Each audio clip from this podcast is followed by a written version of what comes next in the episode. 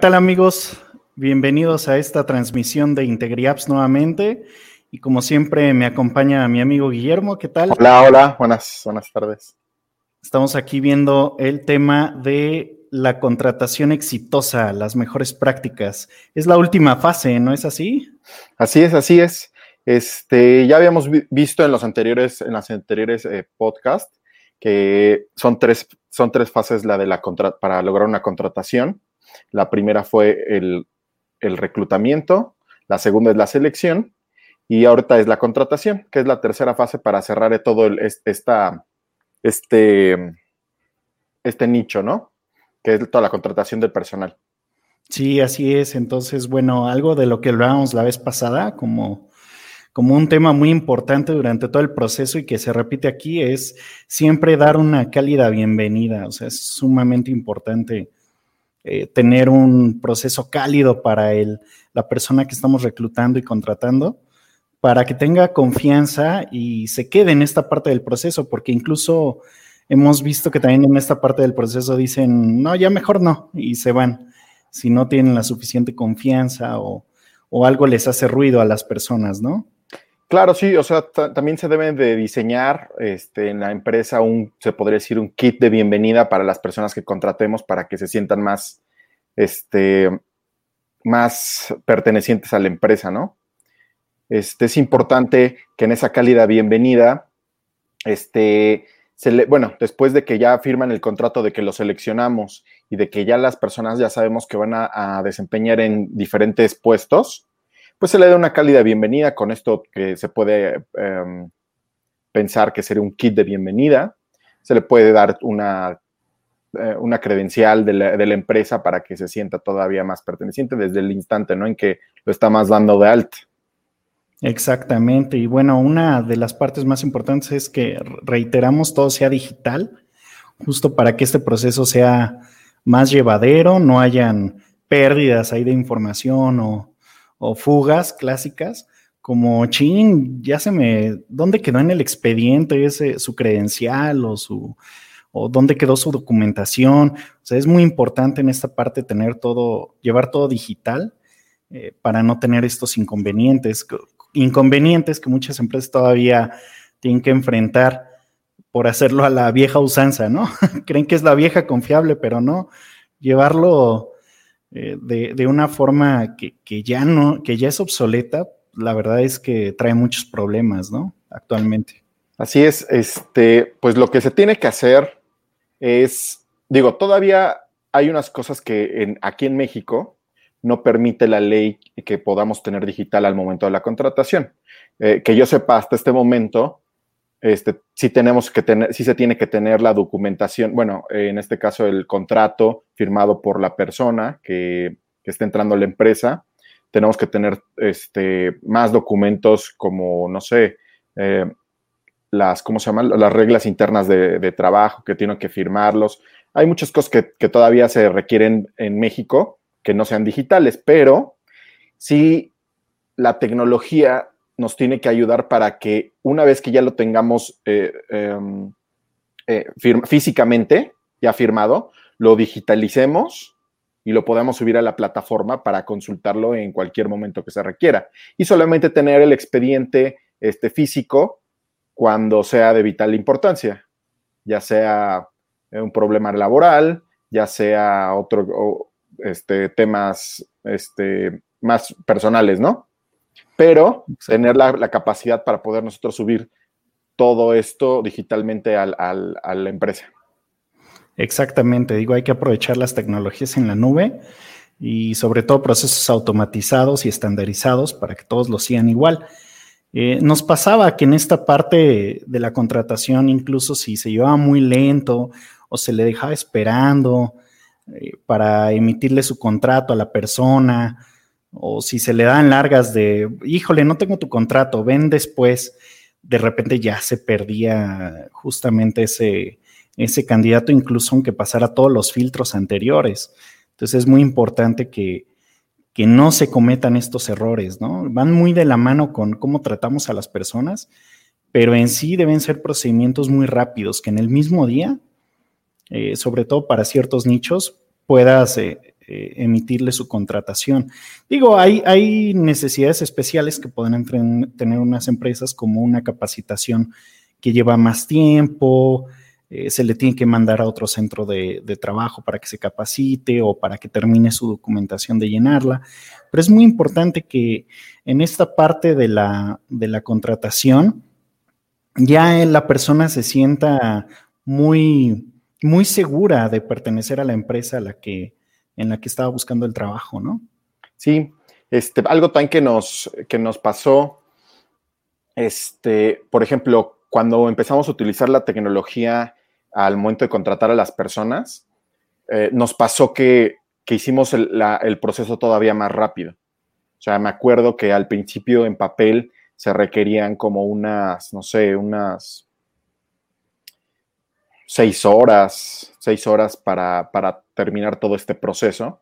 Y con la tecnología ya teníamos como a la, a la mitad del tiempo una contratación y aparte con más, más herramientas para nosotros, ¿no? O sea, ya podíamos poner en, eh, que ellos nos marcaran en, Google Maps en dónde estaba su domicilio, eh, en vez de hacer ellos un croquis como se tenía acostumbrados.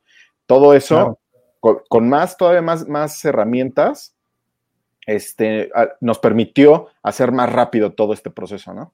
También otra, cosa, otra, cosa que, otra cosa que nos pasó, este, me acuerdo,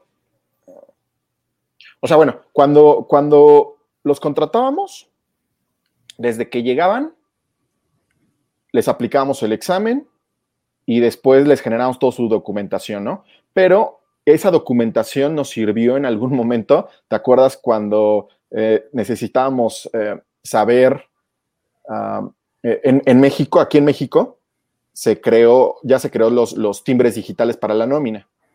Ah, Entonces a, cada empleado se le tenía que dar de alta, si no está dado de alta ante Hacienda, se le tenía que dar de alta, bueno, por el, por el, por, en Hacienda, con su número de CURP, con sus datos que sean así oficiales. Entonces nos ayudó que, cuando se necesitó esa información teníamos digitalizadas todas sus credenciales de, lector y entonces se pudo lograr sacar esa información sin estar este, citándolo en la, empresa, sin estar este, perdiendo más tiempo. Eh, simplemente con ya con los documentos que tenemos digitales, ya con eso lo pudimos hacer y, lo pudimos sacar adelante, pero gracias a la tecnología.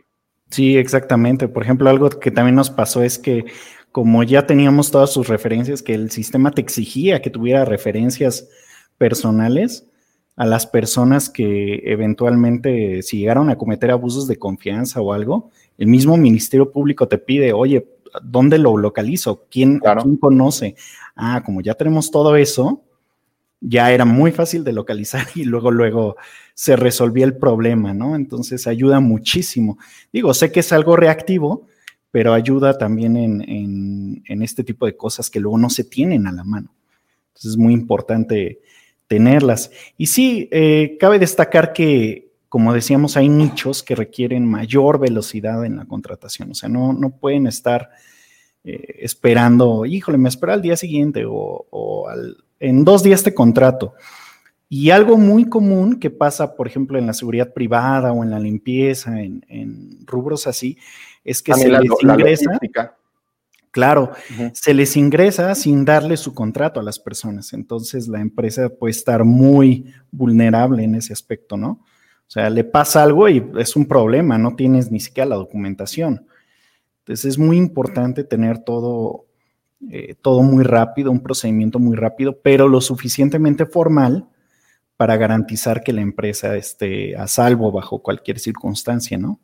Sí, este, final de cuentas nos tenemos que, apoyar, ya ahorita ya es, ya es un hecho que todo debe ser por, la, por medio de la tecnología, tener un sistema que pueda hacer todo eso automáticamente. Por ejemplo, en, eh, antes lo que hacíamos, antes de poner todo este, digitalmente y, con ayuda de la tecnología, era que llenaban un papelito a, la, antigua, ¿no? Llenaban un papelito con su nombre, luego ese lo ponían luego después en el contrato, luego lo llenaban todo esto. nosotros tenemos que, hacer y ser más eficientes. O sea, si al principio ya entregaron su INE y tienen aquí todos los datos de la, de la persona, es más, si lo pones enfrente de una cámara y que te reconozca cuáles son los, los eh, su nombre y todo y que lo tome automáticamente, ya se llena una base de datos y todo eso ya va a ser más rápido la, todo este proceso, ¿no? Y también nos puede ayudar en lo que decías, por si llegamos a tener un, tema, una circunstancia eh, diferente, poderla solucionar. Exactamente. Y bueno, también aquí hay que implementar algo similar a lo que decíamos en ocasiones anteriores, de tener un, un procedimiento de respaldo, ¿no? Por si, por ejemplo, pues no se tiene acceso a Internet o no se tiene acceso a, sí, sí, sí. Eh, a, la tecnología en ese momento, pero que sí tengas un proceso de respaldo para que después lo vacíes, puedas hacer el vaciado de, de todo lo que te faltó. Entonces es importante también tener ese procedimiento. Nosotros teníamos unos contratos listos eh, que se podían llenar fácilmente. A mano a mano, exactamente, que ya estaban listos para, ser firmados por las personas. Y este, y bueno, todo el procedimiento lo tenemos así en papel. Algo que, iba a decir era, o sea, algo que nos pasó, o sea, real. Este, estábamos en contrataciones, necesitábamos ese día, no sé, creo que ocho personas que se contrataran y se cae el, y dejó de funcionar el, el Wi-Fi. Sí. en la empresa. cuando luego no, de repente se iba la luz, llegó a pasar. Bueno, eh, sí, con la luz lo único que pudimos solucionar fue con los no breaks para garantizar que las computadoras tuvieran energía en lo que se restablecía la energía, ¿no?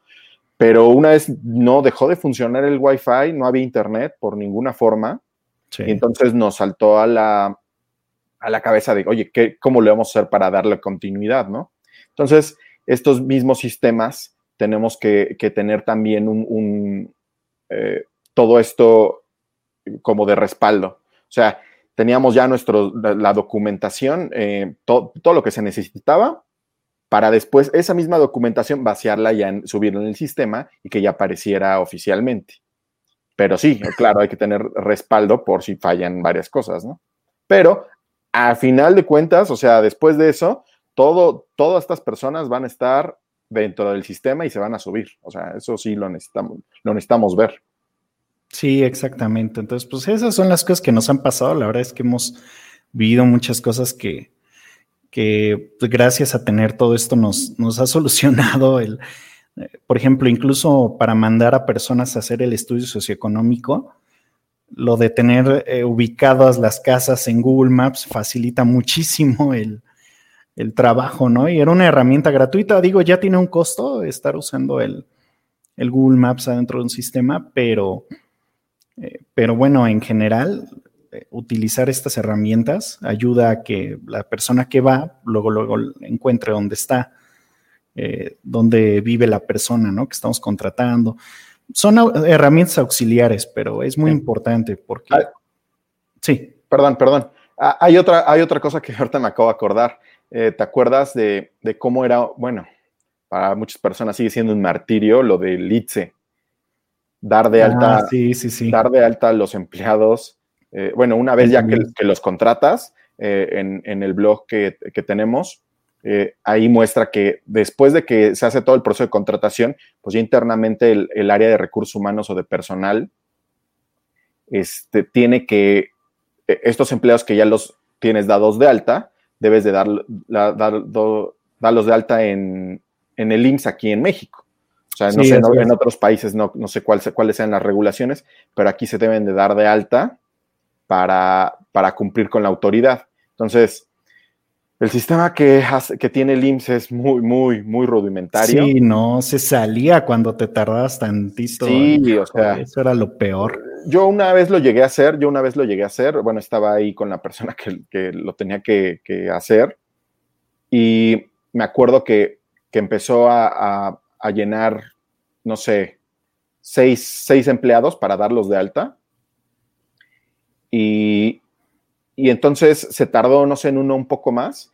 Y ya cuando le querías dar enviar, ya se, eliminaba todo el proceso y tenías que darlos otra vez. Súper tedioso.